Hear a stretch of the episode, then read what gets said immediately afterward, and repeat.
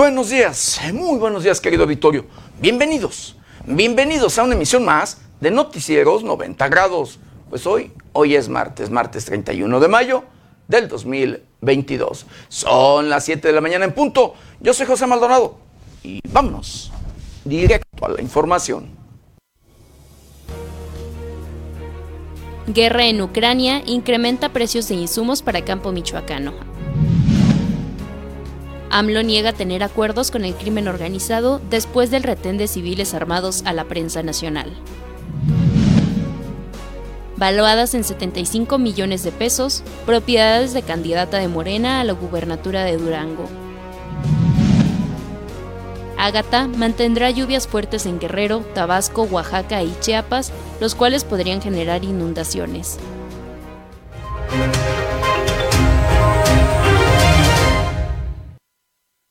Bienvenidos, bienvenidos a una emisión más de Noticieros 90 grados. Pues sí, hoy, hoy es martes, martes 31 de mayo, último día de este, el quinto mes de este año difícil, de este año complicado, de este año preocupante.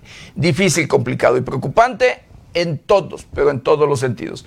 Llámesele en temas financieros, en temas sociales, en temas de política, en temas de educación, en temas, por supuesto, de salud, con estos problemas sanitarios que hoy en la actualidad estamos viviendo, por los que ya hemos experimentado, por los que aún todavía no salimos, como es el, el problema de este, el SARS-CoV-2, mejor conocido como COVID-19, y que ya hay la presencia de otros más, otras enfermedades más, querido auditorio, como es el de la viruela del mono, así conocida como viruela del mono, eh, que ya en México incluso hay registros, así como usted lo escuche. Veremos eh, y le iremos informando, por supuesto,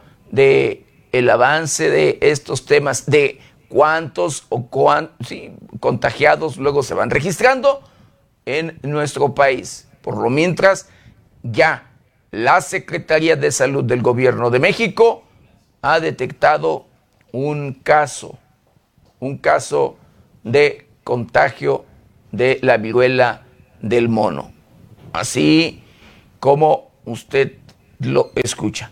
Y hay más enfermedades. También está este tema de la hepatitis infantil aguda, otra enfermedad que también ya le ha arrebatado la vida a algunos niños, querido auditorio. Enfermedades que, híjole, que no sé desde mi muy personal punto de vista, y lo digo así, salvo los especialistas o demás me, pues, pues, me digan o me, me expliquen, me saquen de mis dudas, pero eh, créeme que luego hoy en la actualidad pues hay ya enfermedades o guerras en este caso que eh, para no utilizar armas de fuego, para no utilizar eh, Luego, por allí, pues, estos temas bélicos, querido auditorio, ahora luego son bacteriológicas. Así como usted lo escucha.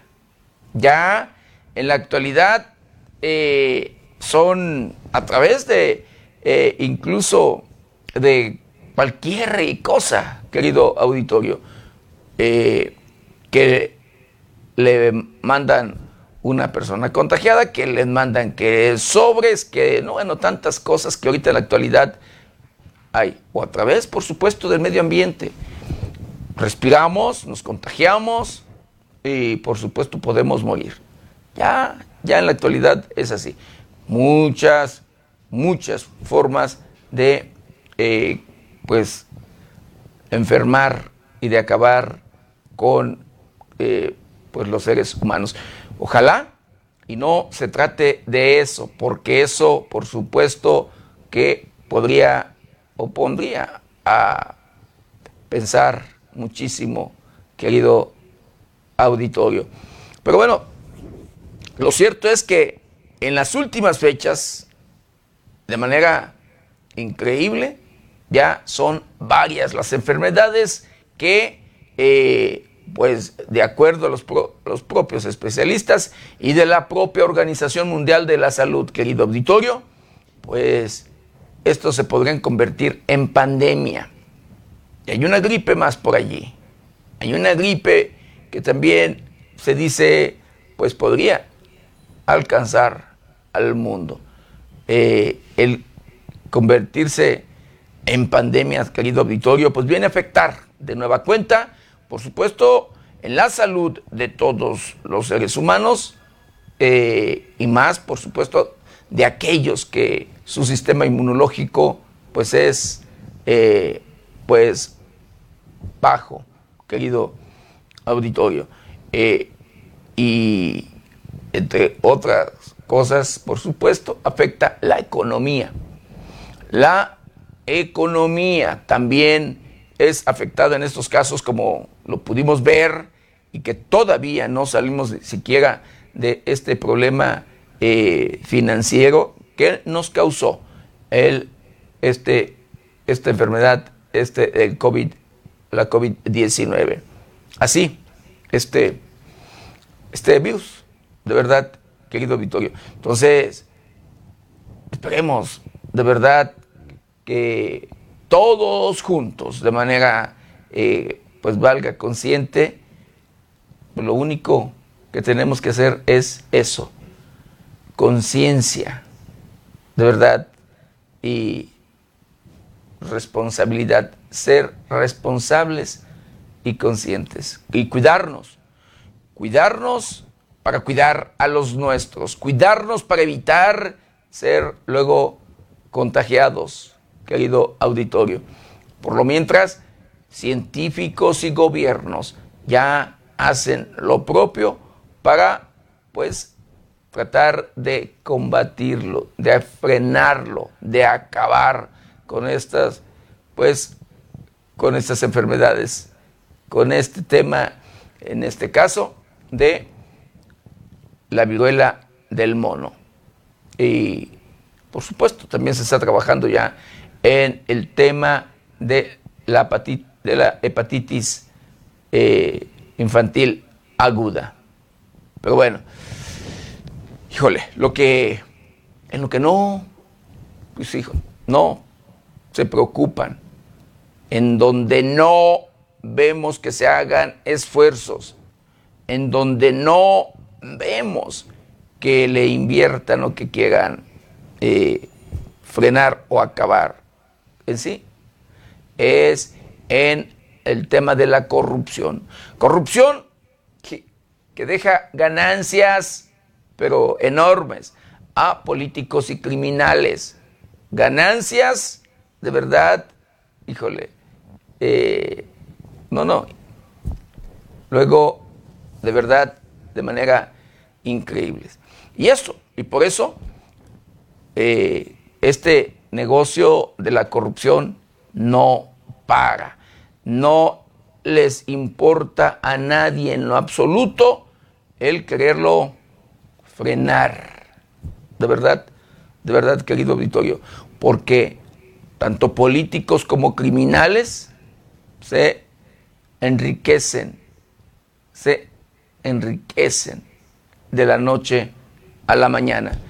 Estoy seguro que usted conoce, conoce a muchos, a muchos de estos políticos o criminales, querido auditorio, que eh, pues no tenían ni dónde vivir, no tenían luego para comer, de verdad, querido Vittorio. Y el día de hoy, esos políticos son nuevos ricos, nuevos ricos que en una administración que al paso de tres años, eh, pues encontraron la suerte, porque tuvieron a su, disposición las arcas de un municipio, las arcas de cualquier lugar donde están ocupando un puesto de elección popular. Así como usted lo escucha. ya, luego de tres o seis años, según la administración o según el puesto de elección popular, querido auditorio, es que se enriquecen. ¿Sí? No les importa en lo absoluto el que dirán, no les importa en lo absoluto, eh, pues el mejorar las condiciones de vida de los habitantes, de sus gobernados. Lo que les interesa es mejorar sus vidas, por supuesto, y la de sus familias. Lo hemos visto, constantemente, y le vuelvo a repetir, usted conoce usted conoce al resto de políticos que así es como se han enriquecido. Pero bueno, a costa, por supuesto, de quien paga impuestos. Costa, por supuesto, de la gente de bien, de la gente y de aquellos productores que reactivan la economía, aquellos sectores que son los que sacan adelante al país. Así como usted lo escucha. Triste y lamentablemente, pero esto es una realidad. Criminales que luego son aliados de políticos, pues empoderados tomando el control de una comunidad, de un municipio o de una región, y estos llevando a cabo, por supuesto, las prácticas delictivas como son las extorsiones, los secuestros, asesinatos para sembrar el miedo y terror y poder llevar a cabo sin ningún problema, ¿sí? Sus cometidos. Triste y lamentablemente, de verdad, querido Vittorio, pero esto es una realidad. Usted lo sabe, conoce o a un familiar, a un amigo, a un vecino o a cualquier luego habitante que ha sido víctima, víctima de estas prácticas, víctima de estos grupos delincuenciales que le exigen una cuota o le han secuestrado, le vuelvo a repetir, a un ser querido. De verdad. O le han despojado de su patrimonio. Porque esto también es muy, pero muy común el eh, ver a eh, pues criminales que el día de hoy son dueños de grandes extensiones territoriales, de huertos, de parcelas o demás, que están incluso produciendo de cualquier tema, que, pero que se la arrebataron, se la quitaron a sus legítimos dueños. Y ahora los criminales se dicen ser los dueños. Así como usted lo escucha.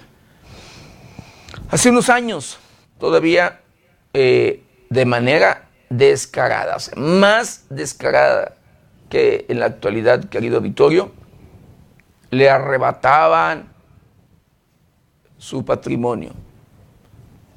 Tenían o obligaban a los notarios a hacer la sesión de derechos, hacer las compraventas o como quiera, de manera ilegal.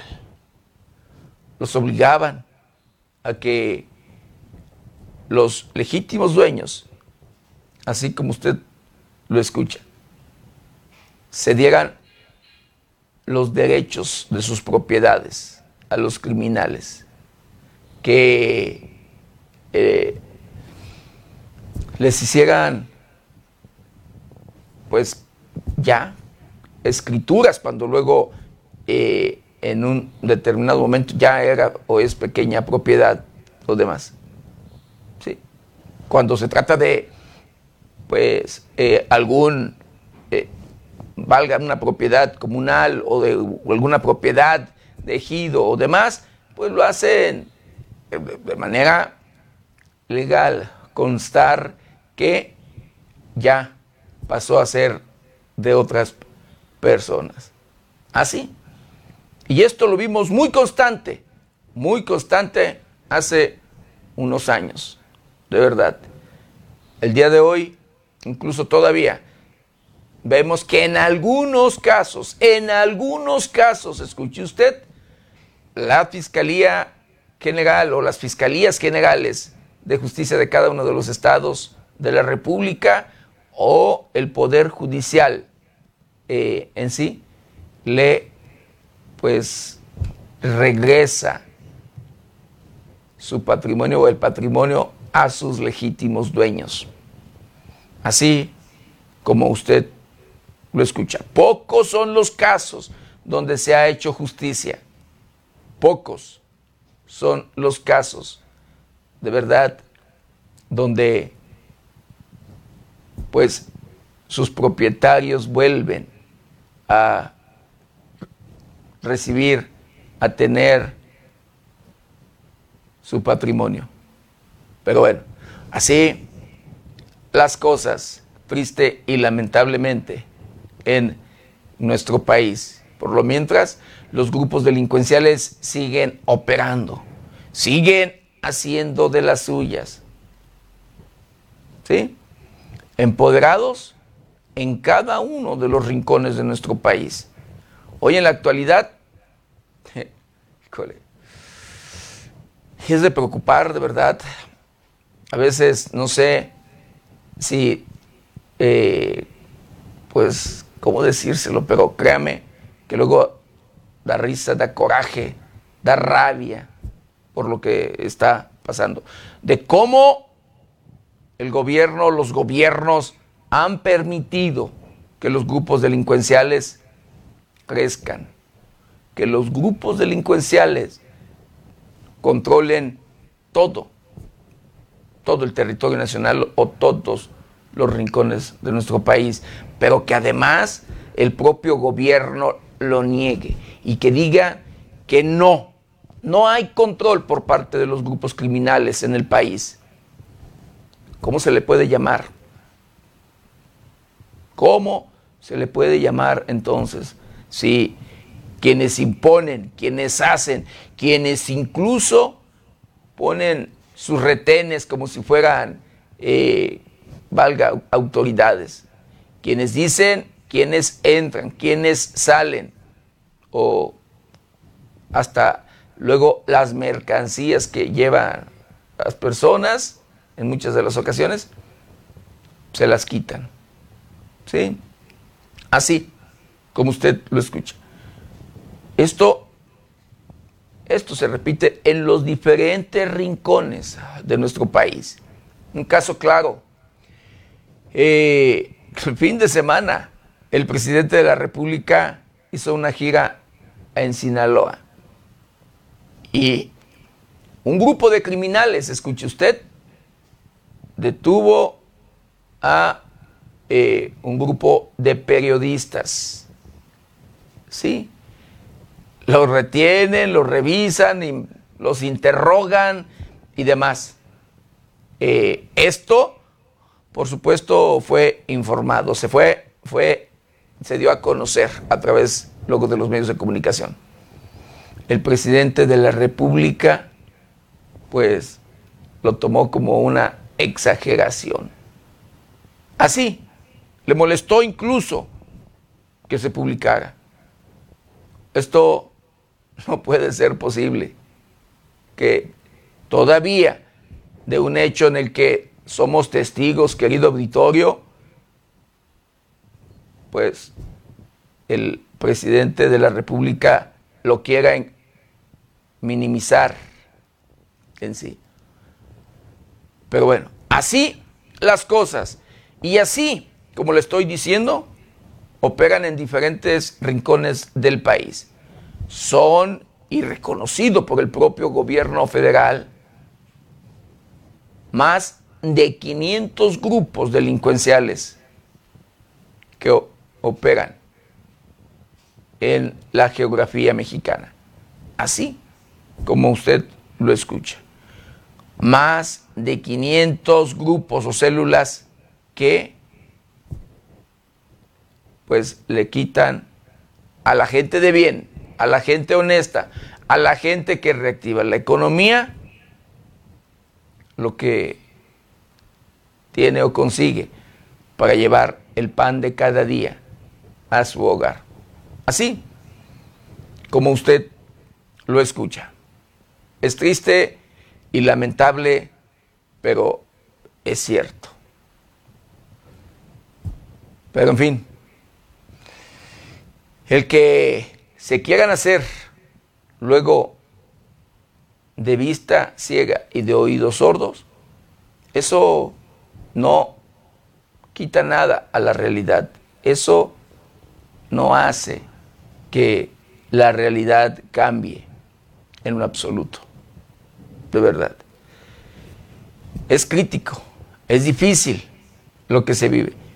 Y de verdad, incluso hemos escuchado luego declaraciones del propio presidente de la República, donde dice que a los delincuentes, pues, se les respetan sus derechos humanos, que son seres humanos, que se debe de tratar al igual que cualquier ciudadano.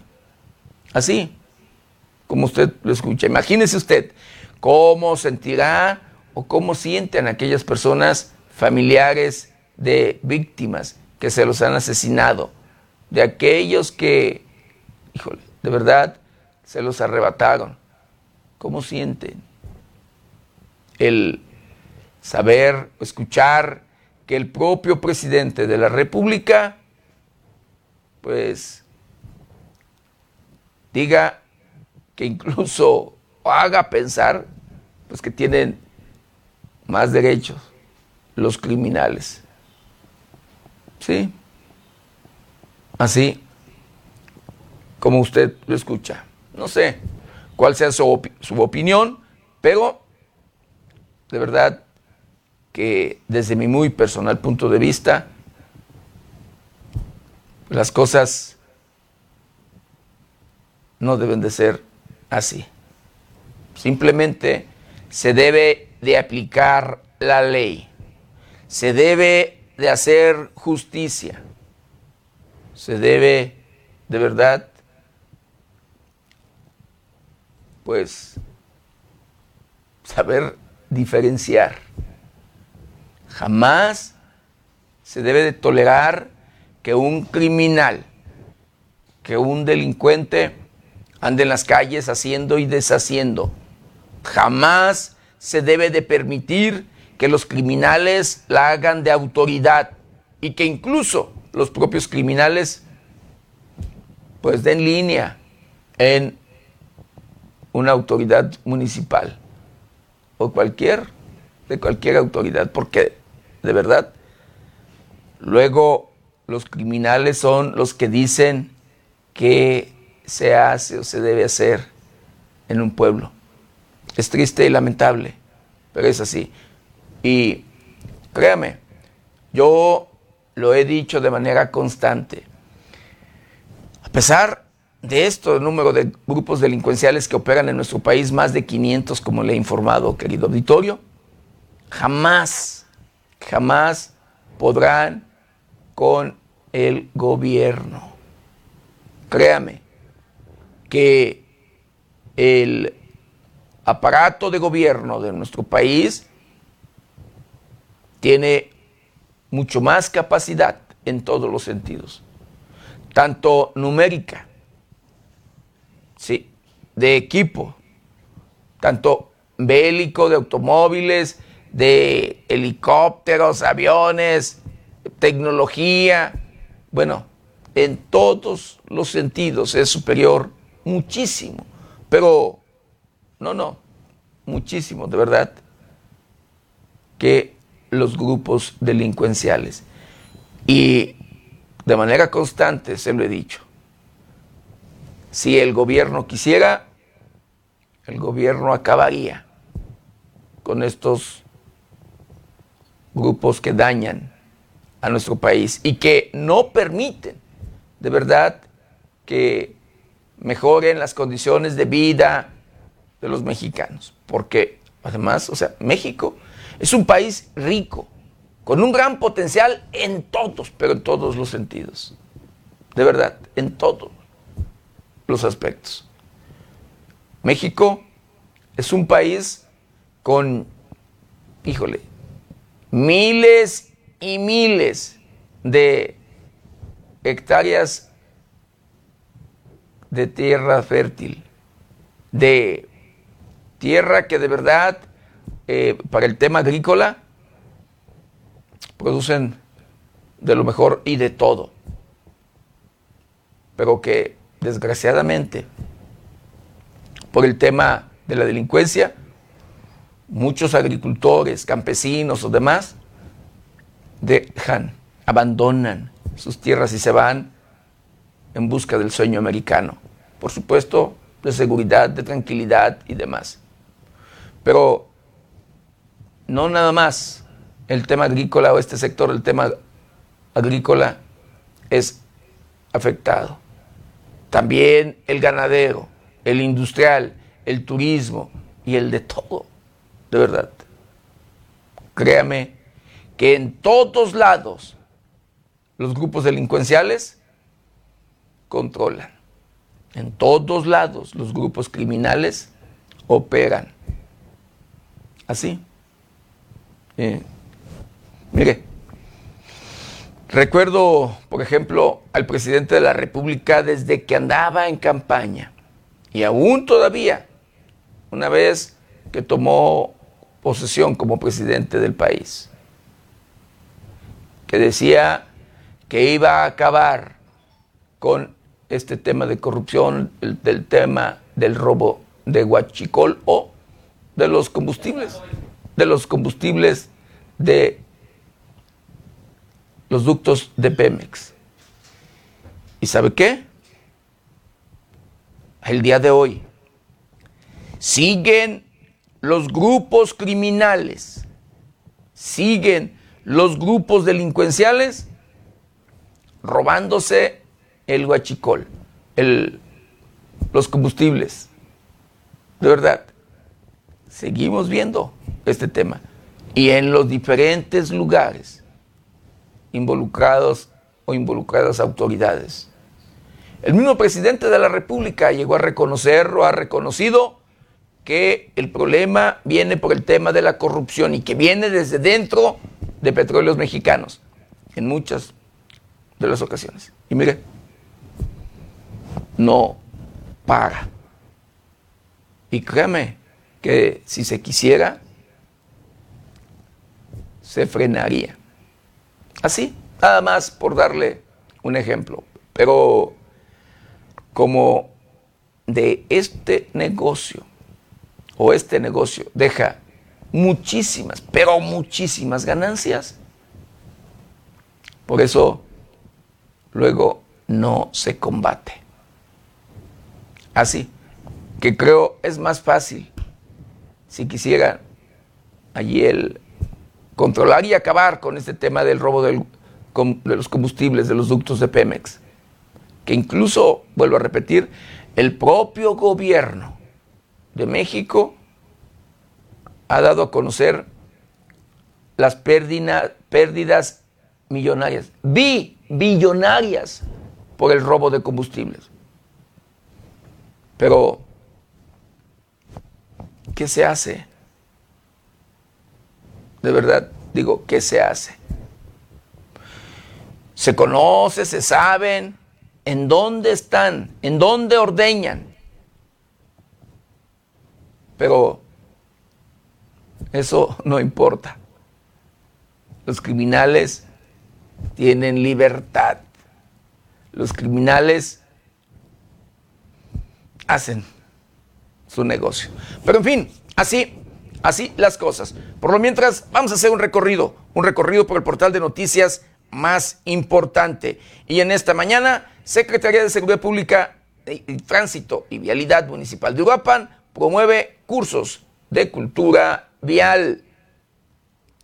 Comuneros irrumpen en el ayuntamiento y se llevan funcionarios de Paracho.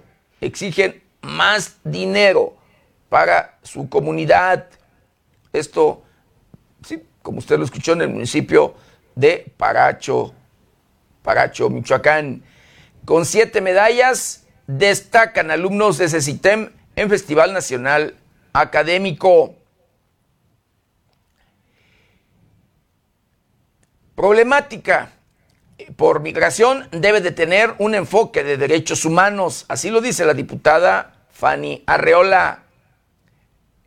Empleados de tienda asesinan a dos mujeres y dejan herida a otra. Esto en Celaya, Guanajuato.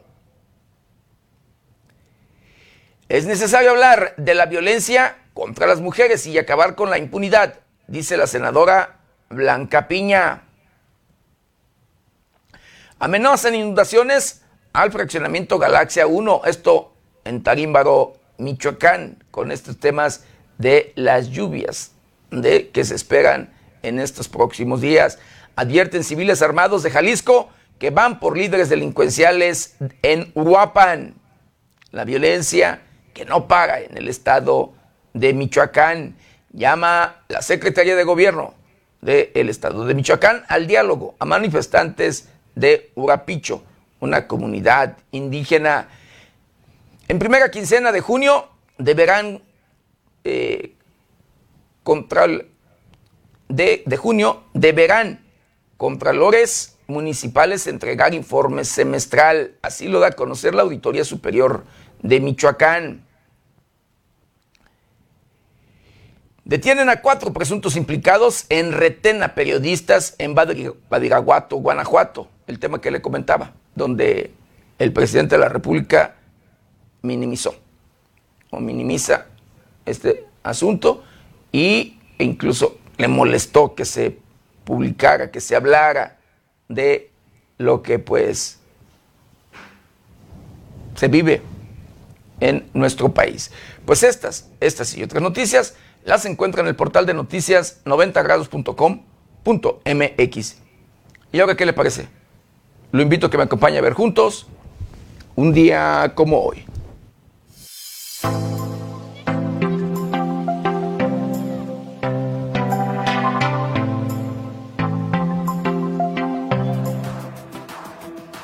Un día como hoy, 31 de mayo, pero del año de 1850, Muere Mariano Otero, político y escritor de ideas liberales, promotor del juicio de amparo.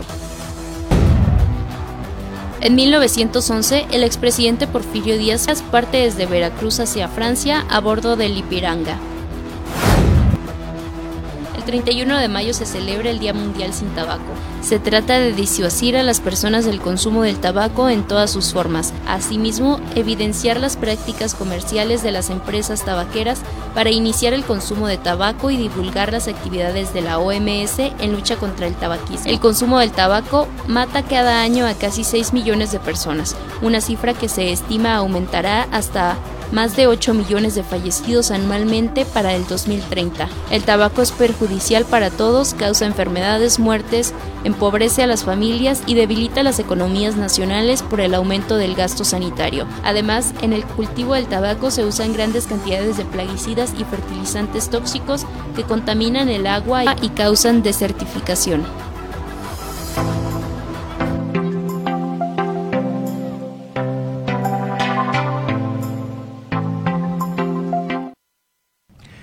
Quiero mandar saludos, saludos especiales a todo, a todo nuestro auditorio, a todos aquellos que nos ven y nos escuchan a través de las diferentes plataformas de 90 grados. Saludos, saludos especiales a aquellos que nos ven a través de la televisión, los que nos escuchan a través de las diferentes estaciones de radio que se enlazan, que se enlazan con este su noticiero preferido. Y de igual manera, con mucho cariño y respeto a todos, a todos aquellos que nos ven y nos escuchan a través de las diferentes redes sociales de 90 grados. Bueno, ya de lleno, de lleno con información, eh, pues bueno, ya en Playa del Carmen, querido auditorio, hablando de este predio de la Rosita que usted eh, se ha informado, ha conocido a través de de nuestras diferentes plataformas de 90 grados. Pues luego de esta clausura, de la clausura del predio de la Rosita, esto costará o les costará 100 millones de dólares. ¿Será cierto? ¿Será cierto esto que así eh, eh, se vaya a cumplir con este, pues con este tema de la clausura, la multa de 100 millones de dólares? Pues ya veremos. Y si, y si es así, ¿a dónde irán a pagar? Pero bueno, 100 millones de dólares costará la multa eh, allá en Playa del Carmen por este, valga esta clausura del predio. El pasado 5 de mayo el gobierno de México clausuró el único predio que aún seguía extrayendo piedra caliza del predio La Rosita. La empresa que realizaba la extracción, Vulcan Materials Company, con sede en Estados Unidos, calculó que tendrían pérdidas de 100 millones de dólares durante todo el 2022. Por otra parte, también el pasado 13 de mayo el gobierno de México le suspendió a la empresa un permiso aduanal para exportar todo su material desde el muelle de Punta Venado, el cual había sido renovado con éxito en el pasado mes de marzo del 2022. En un informe presentado por la compañía dirigida a sus socios, califica la clausura del predio de la Rosita de manera arbitraria e ilegal, la suspensión de su permiso para que puedan exportar vía marítima sus materiales, puesto que la concesión para poder operar había sido renovada exitosamente en el mes de marzo.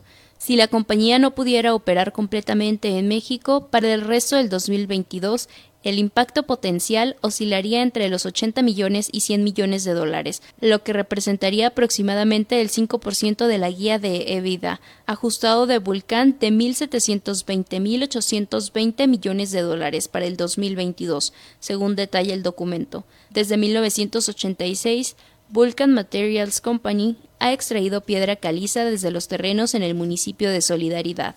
Con información de la redacción para 90 grados, Jade Hernández.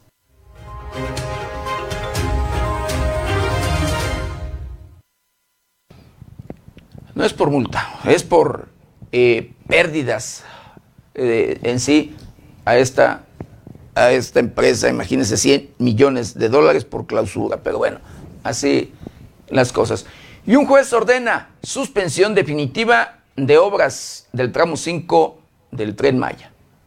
El juez federal que determinó la suspensión temporal de las obras del tramo 5 del tren Maya en abril pasado determinó este lunes que la suspensión de las obras del ferrocarril entre Playa del Carmen y Tulum será definitiva en tanto se resuelve el juicio mismo que podría tomar meses o incluso años. Las obras se frenaron en abril pasado por la falta de permisos ambientales y fue promovida por un grupo de buzos que alega que el megaproyecto provocará daños irreversibles al sistema de cavernas, cenotes y ríos subterráneos. El juez Adrián Fernando Novelo, con sede en Mérida, Yucatán, justificó su decisión en que las autoridades no cuentan con la manifestación de impacto ambiental necesaria para cualquier obra el Gobierno de México utilizó un decreto de noviembre pasado en el que se designó al proyecto como de seguridad nacional para eludir los trámites con los que se debía cumplir la obra. No obstante, el juez Fernando Novelo ordenó que, pese al decreto, el tren debe respetar la ley. Fonatur, la institución encargada del proyecto, aún puede apelar el fallo emitido este lunes. Con información de la redacción, informó para 90 grados Alejandro Frausto.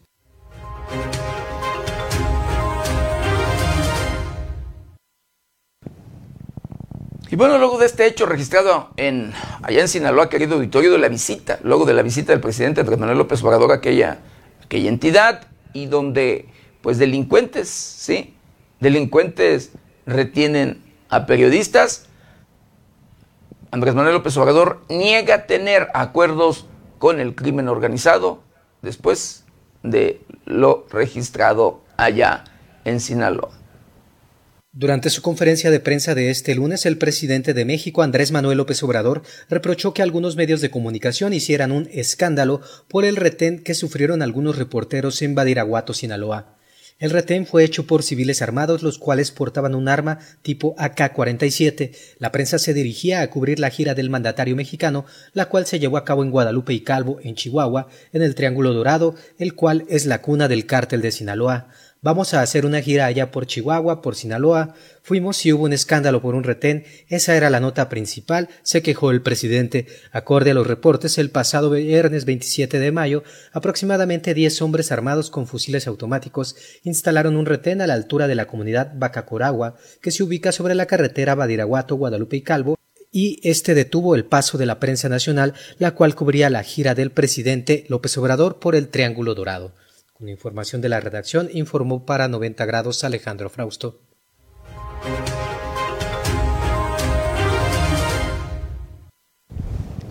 Así como usted lo vio, y usted pudo ver las imágenes allí precisamente de los civiles armados, uniformados incluso como militares, en vehículos, por supuesto, vehículos civiles. Pero bueno, así las cosas, triste y lamentablemente, y así operan en todo el territorio de nuestro país.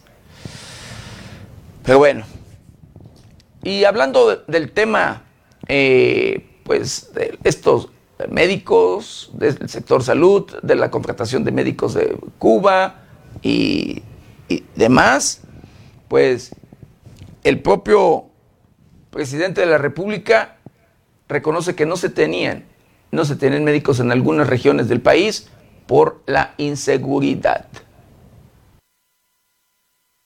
Durante la conferencia mañanera de este lunes, el presidente Andrés Manuel López Obrador reconoció que por la violencia que existe en algunas regiones del país se ha ocasionado que no haya médicos especialistas en hospitales. Ellos tienen la camiseta, pero necesitan seguridad. Claro que nos quedamos sin médicos y sin especialistas. Ese es el fondo del asunto. Luego viene lo también importante, pero accesorio y también derivado de lo mismo, expuso el presidente. Explicó que, por esa razón, aunque existen las plazas, los médicos no quieren ir, ya que corren riesgo al igual que los habitantes. Si hay regiones, me consta, en donde no se podía tener médicos por la inseguridad. Últimamente hemos atendido ese problema, agregó. Ante esto, AMLO aseguró que pedirá al titular de la Secretaría de Salud, Jorge Alcócer, que informe detalladamente sobre el déficit de médicos. Todo esto ante el tema que surgió la semana pasada cuando el gobierno de México informó sobre la convocatoria para contratar 13.765 médicos especialistas nacionales para cerrar el déficit de personal de salud. Esto en medio de la polémica por la contratación de 500 médicos cubanos. Con información de la redacción, reportó para 90 grados Noé Almaguer.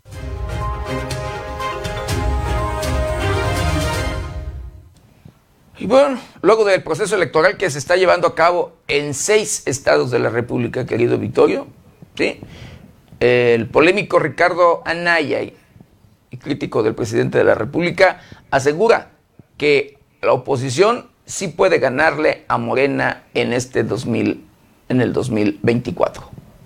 En su video semanal, Ricardo Anaya llamó a la unidad en la oposición para rebasar a Morena en el 2024, asegurando que es posible rebasar por la derecha. Aseguró que Morena no es invencible e indicó que la manera de vencerlo es con la unidad de todos los partidos de oposición, ya que dijo la ahora oposición será mayoría para las próximas elecciones federales. La unidad de quienes, de todos los que creemos en el país y que este país no va por el camino correcto, indicó el ex candidato presidencial, aseveró que ganarle a Morena es detener la destrucción que los gobiernos de ese partido están ocasionando para llevar a México por el camino correcto. Se va a rebasar por la izquierda y por la derecha, aseguró. Rebasar por la derecha es poner orden en México, que haya Estado de Derecho. Nada de que un encapuchado decidió tomar una caseta, meter al crimen en cintura. Al carajo, pero con la idea de los abrazos, explicó. Con información de la redacción, informó para 90 grados Alejandro Frausto.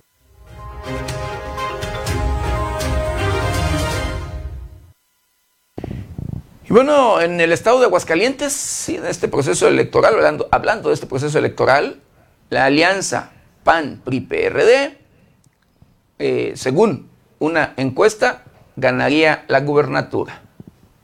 Ya es el próximo domingo 5 de junio las elecciones que renovarán seis gubernaturas. Aguascalientes, Durango, Hidalgo, Oaxaca, Quintana Roo y Tamaulipas así realizaron sus campañas electorales para buscar la simpatía de los votantes. Fue el domingo 29 cuando terminaron las campañas por las casas encuestadoras que se dieron a la tarea de publicar los diferentes resultados de probabilidad en los ciudadanos. De acuerdo a Metrix MX, la mayoría de los ciudadanos tienen más simpatía por las y los candidatos de Movimiento Regeneración Nacional Morena, ya que les dan la victoria al menos en cuatro gobernaturas, aunque cabe mencionar que algunos otros estudios señalan que el partido Guinda podría ganar todas. El medio SDP Noticias presentó la última encuesta mensual para la gubernatura en Aguascalientes, en la que por primera vez en la historia del Estado se elegiría una gobernadora, ya que todas las contendientes son mujeres. Para la encuesta la pregunta que se utilizó fue la elección de gobernadora de Aguascalientes será el 5 de junio del 2022. Si hoy fuera la elección, ¿por quién votarías? Misma que arrojó que la elección del 2022 será mucho más cerrada a lo que se espera hace algunos meses. María Teresa Jiménez Esquivel, Teresa Jiménez de la Alianza Va por Aguascalientes, se coloca en la cabeza por una diferencia mínima con un 42.7%. Nora Rubalcaba Gámez, del Partido Movimiento Regeneración Nacional de Morena, se posiciona en el segundo sitio popular en la encuesta con 42.3%, tan solo por cuatro décimas de diferencia. Anayeli Muñoz Moreno, que representa al Partido Movimiento Ciudadano, consiguió el 9.9% en la encuesta. Marta Cecilia Márquez Alvarado, por la alianza Juntos Haremos Historia en Aguascalientes, alcanzó los 3.4%. Y finalmente, Natsieli Rodríguez Caldaza, del Partido Fuerza por México, apenas alcanza el 1.6%. Con información de la redacción para 90 grados, Jade Hernández.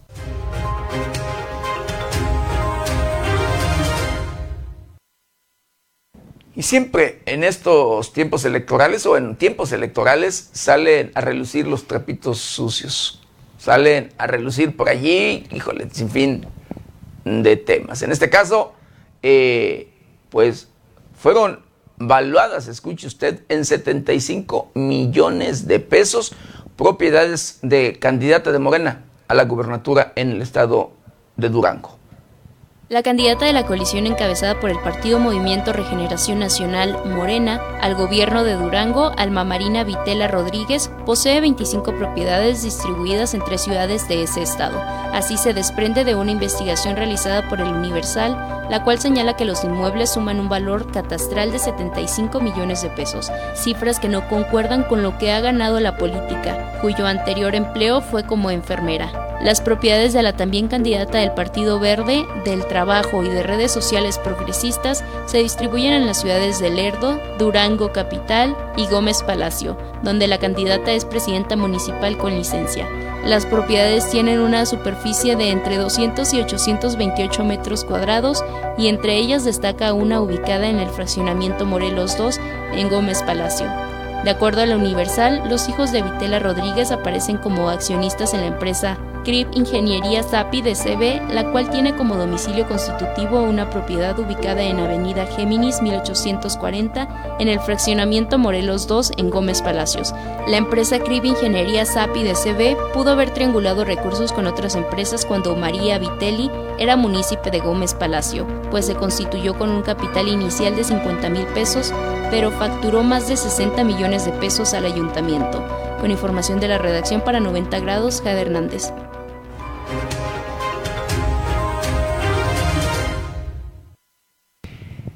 Y bueno, hablando de corrupción, querido auditorio, como siempre le hemos luego informado, le hemos dicho, y que es el cáncer que se debería de acabar, porque se debería de combatir.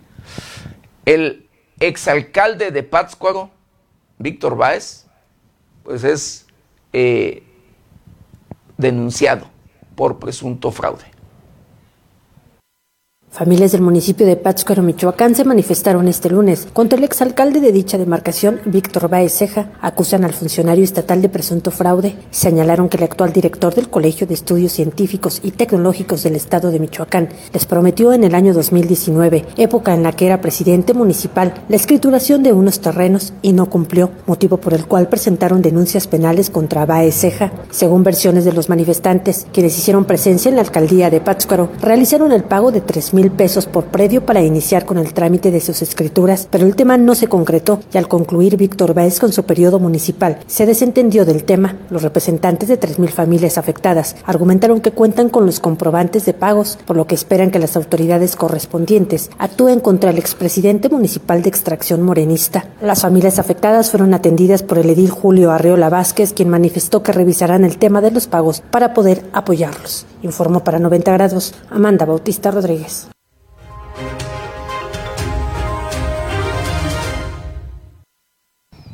Y en Morelia, la capital del estado de Michoacán, profesores toman las oficinas del SAT.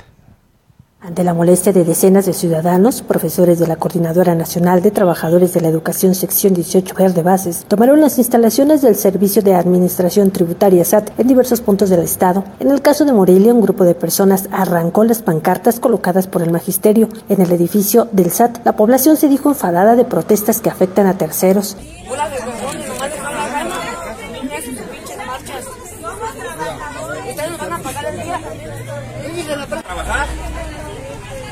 No deja trabajar. Estamos,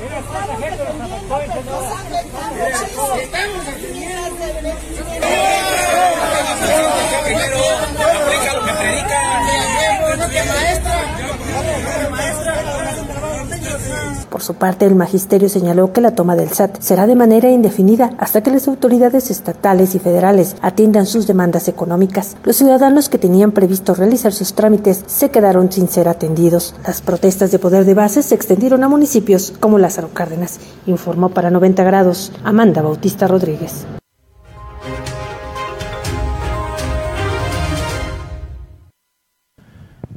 Y en el ayuntamiento, sí, el ayuntamiento de Morelia crece la burocracia. Eh, Alfonso Martínez Alcázar, presidente municipal actual, crea 100 nuevos espacios en su administración.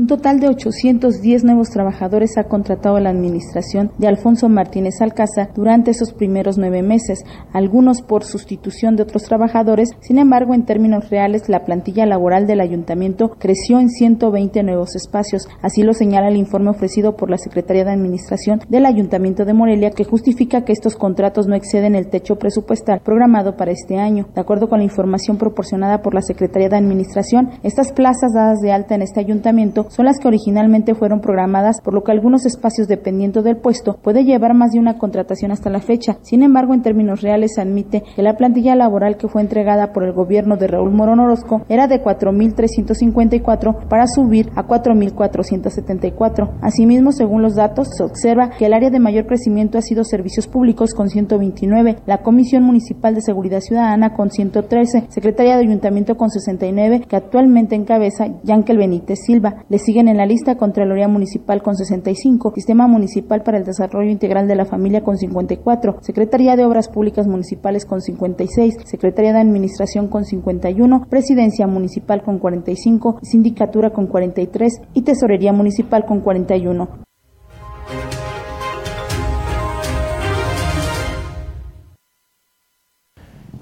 Bueno, y los Estados Unidos Tejanos exigen al presidente de aquel país que haga algo para regularizar la venta de armas ante la ola de violencia. Durante la visita del presidente de Estados Unidos Joe Biden y su esposa Jill a Uvalde, los habitantes aprovecharon para exigir al gobernante que haga algo para regularizar la venta de armas en el estado de Texas, aunque también agradecieron su solidaridad al ir a visitar a las 21 familias que perdieron a alguien. Durante la llegada del mandatario estadounidense, miembros de la comunidad lo recibieron con algunos reclamos, haz algo, le gritaron, pero no solo fueron los vecinos del lugar, sino también algunos visitantes que llegaron de comunidades aledañas para solidarizarse con los deudos. El presidente le respondió, lo haremos.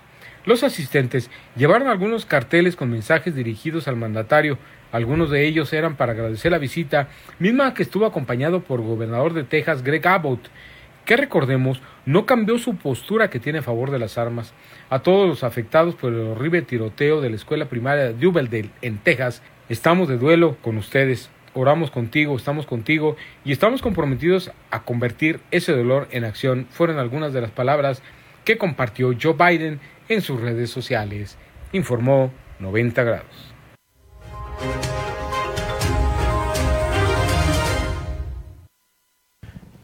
Sí, hablando de esta masacre registrada precisamente en una primaria de Texas, pues se da a conocer que eh, supera los 5 millones de dólares fondo para víctimas cinco días de haberse lanzado, el Fondo para las Víctimas de la Masacre que cobró la vida de 19 niños y dos adultos ya superó los 5 millones de pesos. Así se puede constatar en la plataforma GoFundMe, en donde se registra que casi 75 mil personas han realizado alguna donación para los familiares de las víctimas de la masacre cometida en la escuela primaria Rock ubicada en la localidad de Uvalde, Texas. Este fondo fue iniciativa de la organización Victim First, pero también la Liga de Ciudadanos Latinoamericanos Unidos está recaudando fondos para apoyar a la comunidad latina en Uvalde, pues la mayoría de los asesinatos eran de origen latino. La directora general de la Liga de Ciudadanos, Cindy Benavides, abogó por un control más estricto de las armas de fuego en Estados Unidos. Con información de la redacción, reportó para 90 grados Noé Almaguer.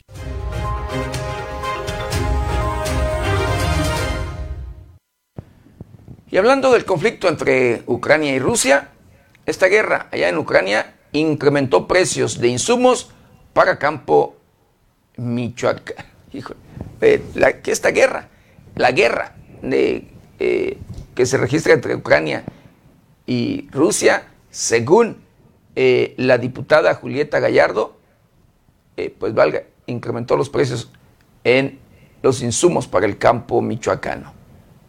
Los insumos y costos de producción se incrementaron en el campo michoacano, denunció la diputada local del PRD por el distrito de Puruandiro, Julieta Gallardo Mora, al exigir al gobierno estatal y federal se rescate al campo y se emprende una cruzada que aminore el impacto mundial que está teniendo la, la, guerra en Ucrania. También demandó a los gobiernos municipales actuar, pues la actual situación tiene con la soga al cuello a los productores michoacanos, dijo Julieta Gallardo Mora.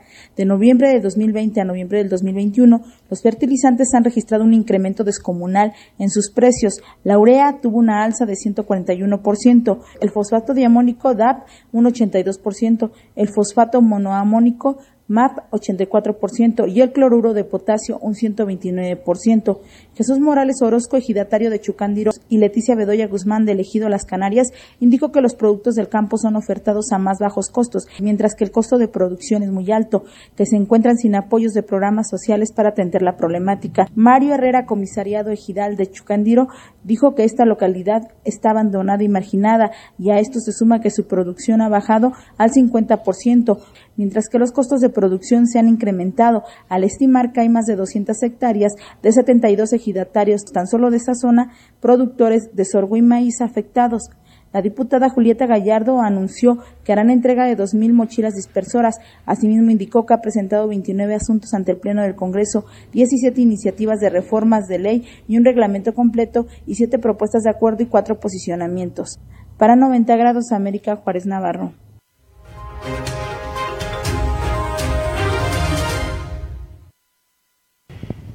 Bueno, para la Cámara de Construcción, de la Construcción, eh, querido Victorio, eh, dice que impacta inflación en aumento de los insumos para este sector. El incremento de insumo en el sector de la construcción creció hasta un 23%, informó el presidente de la Cámara Nacional de la Industria de la Construcción, Delegación Michoacán, Antonio Tinoco Zamudio, luego de dar a conocer que en los primeros meses del 2022 los principales insumos de construcción como cemento, acero estructural, asfalto y diésel fueron en aumento, lo que impacta directamente en el costo total de las obras. En el caso del cemento fue de un 9%, acero estructural 5%, asfalto 5% y diésel el 23%. Esto contrasta con la caída que sufrió la industria de la construcción en su crecimiento, el cual reporta una caída estrepitosa de un 17.8. Expuso además que esto establece una lenta recuperación para el sector con un 0.2% y necesitan un 6% para alcanzar los niveles que se tenían en el 2019 previo a la pandemia. Explicó que también afectó la inflación que en los primeros meses del 2022, misma que ubica en un 7.58% superior a los 7.36% registrados a finales del 2021, que además afectan e incrementan los insumos que son destinados a la construcción. Finalmente detalló que es fundamental que el gobierno estatal le apueste a la asignación de obras de los empresarios michoacanos. Recordó que hasta la fecha son 300 millones de pesos en 16 proyectos de obra pública de las 30 licitaciones públicas que realiza la Secretaría de Comunicación y Transportes de Michoacán, lo que ha destinado a este sector. En este sentido, mencionó que la industria de la construcción en Michoacán genera hasta 150 50 millones de empleos regulares, por lo que destinar esa obra a las empresas michoacanas garantiza que los recursos se queden en el Estado. Con información de América Juárez Navarro para 90 grados, Jade Hernández.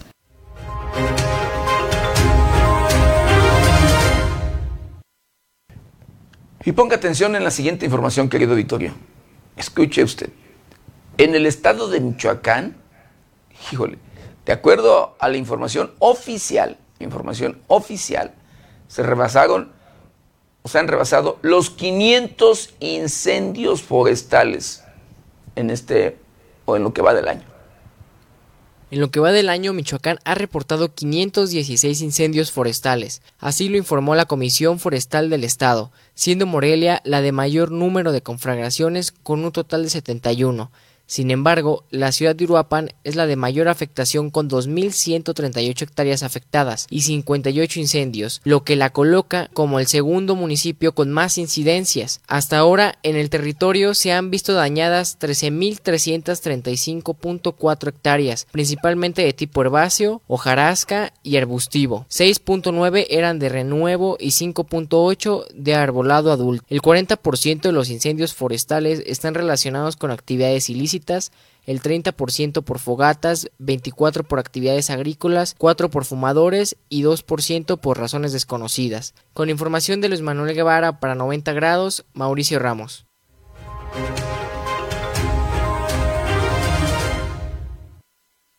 Y hablando de incendios y de incendios registrados en el estado de Michoacán, una de las zonas más afectadas fue Siracuaretiro. Esta zona, o en este lugar, fue visitada.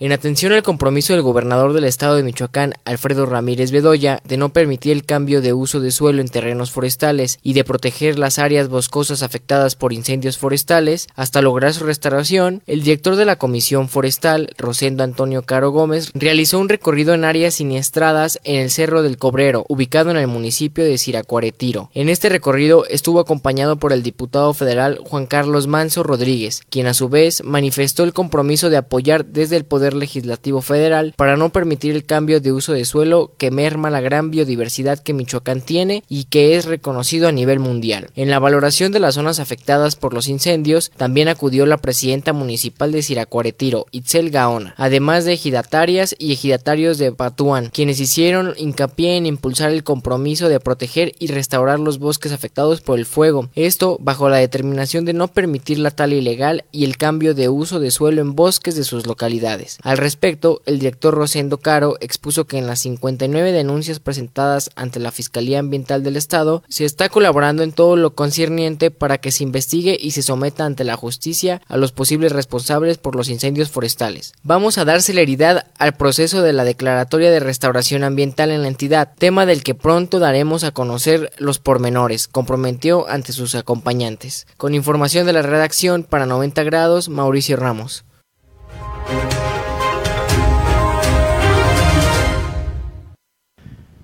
Y hablando de estos cambios climáticos, de las lluvias que incluso están pronosticadas, querido Vittorio, que le hemos hablado constantemente de ellas, y en particular de Agata, este pues huracán, pues mantendrá lluvias fuertes en el estado de Guerrero, Tabasco, Oaxaca y Chiapas.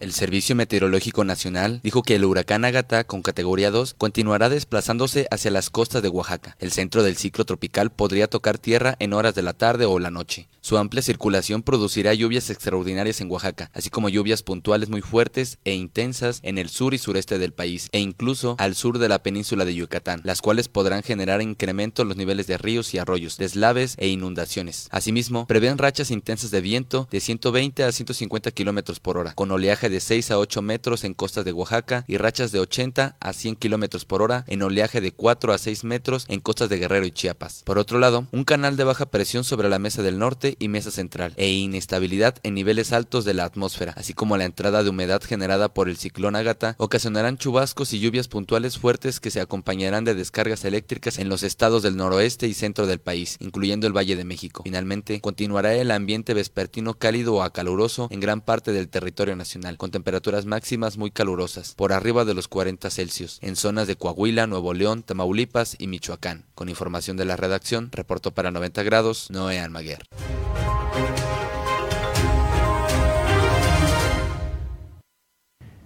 Y hablando del accidente del avión registrado en Nepal, querido Victorio, que le informamos en su momento, pues bueno, y luego de su localización, suman 21 cadáveres ahí encontrados en este accidente.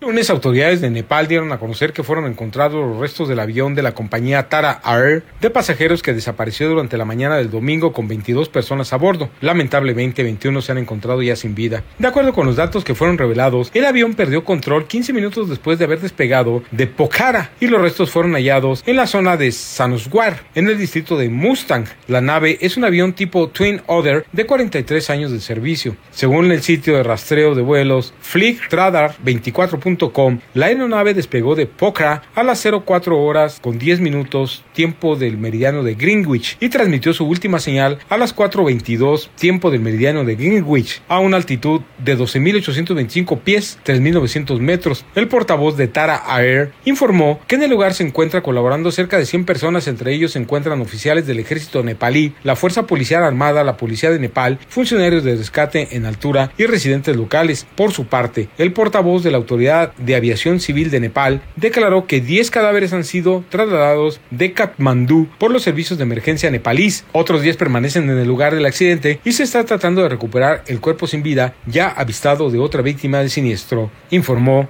90 grados.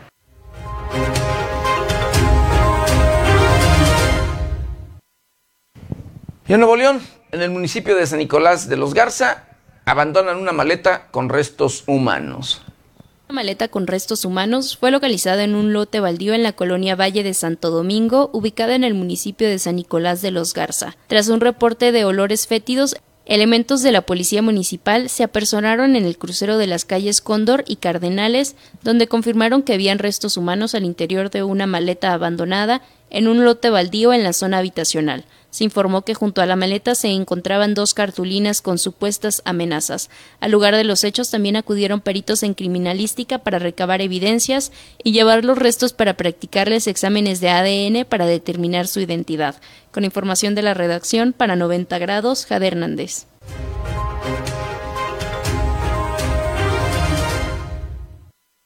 Y hablando del robo de combustible de los ductos de Pemex, sí, de Guachicol, escuche usted, detienen a un chofer de una pipa con 28 mil 28 mil litros de combustible eh, robado. Esto en el municipio de Cuitzeo. ¿Será porque no se mochó o no se puso al corriente? Un hombre fue detenido cuando circulaba en un tráiler con 28 mil litros de combustible de los que no pudo acreditar su legal procedencia. Fueron elementos del Ejército Mexicano y Guardia Nacional quienes detectaron en la avenida Lázaro Cárdenas, en la colonia centro del municipio de Cuitzeo, un tráiler cargado con combustible tripulado por un hombre. Al solicitar al chofer la documentación de su carga, este no pudo acreditar la legalidad del transporte, posesión y procedencia de los 28 mil litros de combustible que trasladaba en su unidad, por lo que fue detenido. El detenido, hidrocarburo y vehículo fueron resguardados y puestos a disposición del Ministerio Público Federal en Morelia. Con información de la redacción, reportó para 90 grados Noé Almaguer.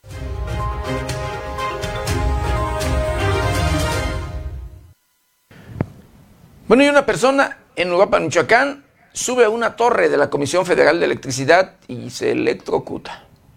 Con quemaduras de segundo y tercer grado resultó un hombre, el cual subía a una torre de alta tensión de la Comisión Federal de Electricidad y se electrocutó. La víctima presuntamente padece de sus facultades mentales. Al respecto se informó que fue al filo de las 18.30 horas del pasado domingo que los servicios de emergencia fueron alertados de que en la calle David Alfaro Siqueros de la colonia Rubén Jaramillo en la ciudad de Uruapan, un hombre había subido a la referida torre y sufrió una descarga eléctrica. Al sitio acudieron paramédicos de protección civil, quienes auxiliaron a Gregorio E de 47 años, el cual presentaba que quemaduras de segundo y tercer grado en gran parte de su cuerpo, situación por la que fue trasladado a un hospital para su atención médica. Es de mencionar que presuntamente la víctima padece de sus facultades mentales, informó 90 grados.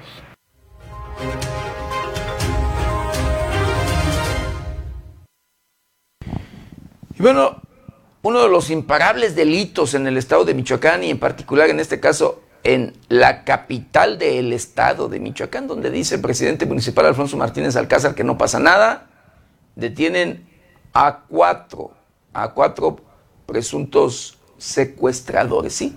Por haber cometido el, este delito de secuestro en Morelia. La Fiscalía General del Estado de Michoacán complementó una orden de aprehensión en contra de cuatro hombres por su posible relación en el delito de secuestro agravado, ocurrido el 17 de noviembre del 2019 en Morelia, Michoacán. Se trata de Gustavo Esquivel N., Jorge Daniel N., Julio César N. y Edgar N., quienes, de acuerdo a los datos que constan en la carpeta de investigación, el día en cita privaron de la libertad a Jesús Freddy N. y Maribel H. Derivado de las investigaciones se pudo establecer que ese día la víctima se encontraba en un domicilio en la colonia Tierra y Libertad en el municipio, lugar en que arribaron los ahora detenidos a bordo de un vehículo marca Mazda color rojo, quienes las amagaron con armas de fuego y se las llevaron en la unidad. Al día siguiente, Jesús Freddy N. fue localizado sin vida y con mutilaciones sobre la calle José María Munguía de la colonia Ampliación Trincheras de la misma ciudad. Los hechos fueron de conocimiento de la Unidad Especializada de Investigación y Persecución del Homicidio Doloso y Feminicidios, el cual dio inicio a las investigaciones, mismas que permitieron establecer la posible identidad de Gustavo Esquivel N., Jorge Daniel N., Julio César N. y Edgar N. en el delito, por lo cual fue solicitado una orden de aprehensión, mismas que fue obsequiada y complementada en reclusión. Los detenidos serán presentados ante el juez de control a efecto de que les sea resuelta su situación legal. Con información de la redacción para 90 grados, Jade Hernández.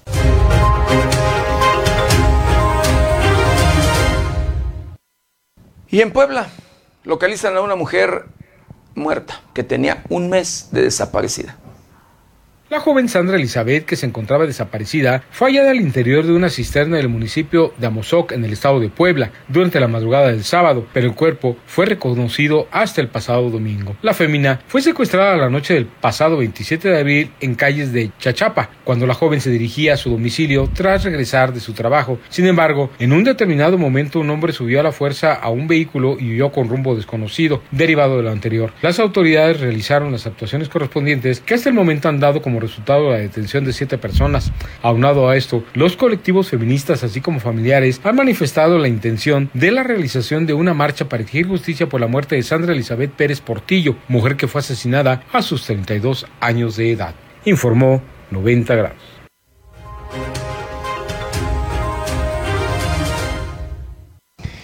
Y en Celaya, escuche usted, en Celaya, eh, en un presunto ataque a balazos en un palenque eh, clandestino, pues eh, se registra un presunto ataque a balazos en este eh, en un palenque clandestino, lo que las autoridades municipales de allí, de este municipio, el más violento de Guanajuato, desmiente. Dice que no, no hubo tal ataque.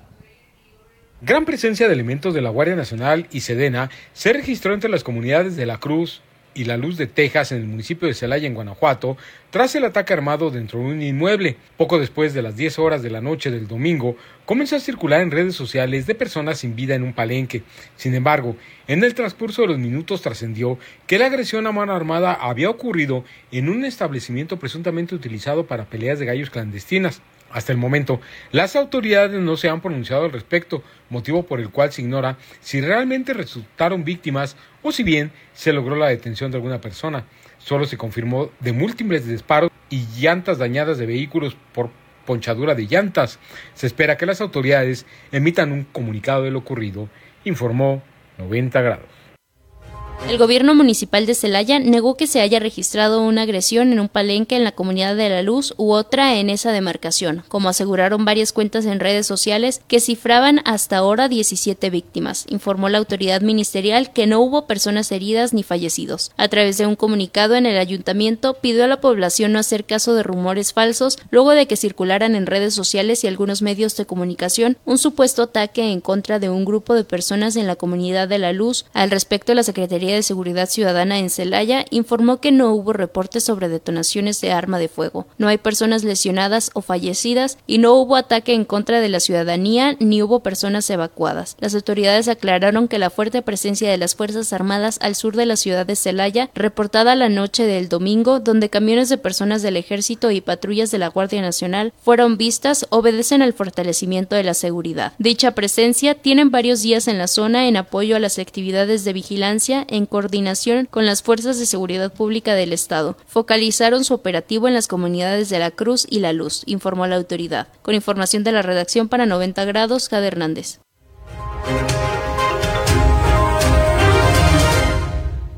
El gobierno y mismo en Guanajuato, pero sobre la carretera panamericana Celaya Cortázar se incendian dos vehículos. El incendio de dos vehículos sobre la carretera panamericana Celaya Cortázar dejó daños materiales y caos vehicular. Fue eso de las 19 horas del domingo que la Central de Emergencias 911 recibió el reporte de vehículos incendiados a la altura de la comunidad de la segunda fracción de Crespo. Autoridades policíacas y cuerpos de bomberos localizaron una camioneta Dodge Ram cabina y media y un Chevy color gris en llamas, por lo que de inmediato trabajaron para extinguir el fuego. Del suceso, solo se reportaron daños materiales, mientras que el paso vehicular fue obstruido por elementos de los tres niveles de gobierno por más de dos horas. Ello para evitar un conflicto mayor. Será en las próximas horas que la Fiscalía Regional confirme si fue provocado o se trató de una falla mecánica de alguno de los vehículos siniestrados, informó 90 grados.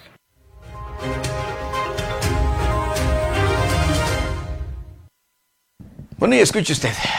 Eh, híjole, luego de un asesinato registrado en un restaurante, militares salen corriendo. El responsable o presunto criminal, pues se dio a la fuga. Por medio de un video, un grupo de militares fueron exhibidos por salir corriendo durante la ejecución de un hombre que almorzaba en el mismo restaurante que ellos. La víctima fue asesinada a balazos por un sicario. En la grabación se muestra el momento exacto en el que un hombre alrededor de 30 años comía en un restaurante, cuando de pronto un sicario ingresó y lo asesinó a balazos. Esto a pesar de que en el grupo, esto a pesar de que el grupo de militares se encontraban a tan solo unos pasos de ambos. Los hechos ocurrieron a la 1.39 horas del pasado viernes 27 de mayo en un restaurante ubicado en Juan Montalvo, Guayaquil, en Ecuador. La zona es catalogada como peligrosa ya que en ese lugar hay bandas que generan extorsiones a los pobladores. El autor del asesinato, que vestía una camisa blanca con rayas y una gorra negra, entró al restaurante con el arma en la mano e intentó dispararle al sujeto que se encontraba de espaldas revisando su celular, pero en un primer instante el arma no disparó, por lo que se acercó más a la víctima y quitó el seguro de la pistola para finalmente lograr el acto. Al escuchar las detonaciones del arma, las personas que se encontraban en el restaurante intentaron refugiarse, incluyendo a un grupo de cuatro militares quienes voltearon y a la observar la situación se levantaron de sus asientos y echaron a correr hacia la parte posterior del restaurante. Después se refugiaron en la barra. De acuerdo con medios locales, la víctima recibió entre 4 y 5 disparos principalmente en la cabeza. El sicario huyó del restaurante y de acuerdo a lo señalado por el jefe de distrito Florida, Maximiliano Maldonado, se encontraba acompañado por un hombre. En redes sociales el hecho causó gran polémica e indignación, ya que los militares no hicieron nada para detener al agresor. Con información de la redacción, reportó para 90 grados Noé Almaguer.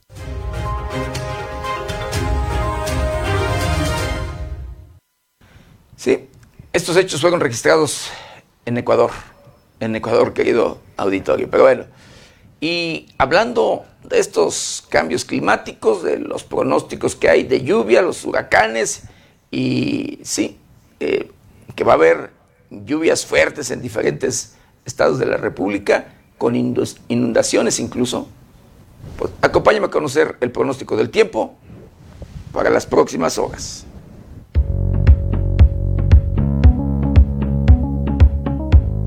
El Servicio Meteorológico Nacional de la Conagua le informa el pronóstico del tiempo. Este día el centro de Ágata se desplazará sobre el sur de Veracruz y mantendrá condiciones para lluvias puntuales torrenciales en Veracruz, Oaxaca, Chiapas y Tabasco, así como lluvias de fuertes a intensas que podrían generar deslaves e inundaciones en el sureste mexicano y en la península de Yucatán. También se prevén vientos fuertes con rachas de 50 a 60 kilómetros por hora y oleaje de 1 a 2 metros de altura significativa en el Golfo de Tehuantepec, costas de Oaxaca, Chiapas, además de Tabasco y sur de Veracruz.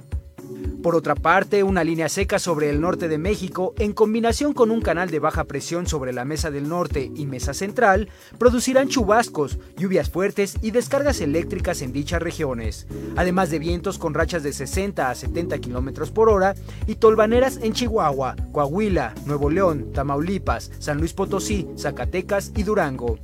Finalmente, se pronostica ambiente de cálido a caluroso en gran parte del país, con temperaturas superiores a los 40 grados Celsius en Sonora, Chihuahua, Coahuila, Nuevo León y Sinaloa.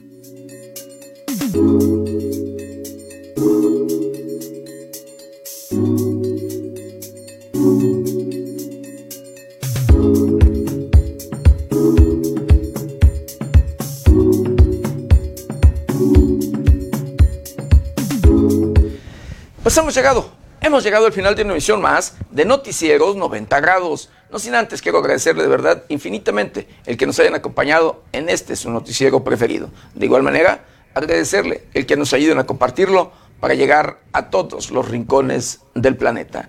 Yo lo espero mañana, mañana ya miércoles, de 7 a 8 de la mañana. Nuestro querido compañero Luis Manuel Guevara, en sustitución de Berenice Suárez, de 8 a 9 de la noche. Recuerde, lávese las manos constantemente con agua y jabón. Utilice gel antibacterial, cubrebocas, careta de ser posible. Guarde su distancia, cuídese y cuide a los suyos. Yo soy José Maldonado. ¿Está usted? bien informado.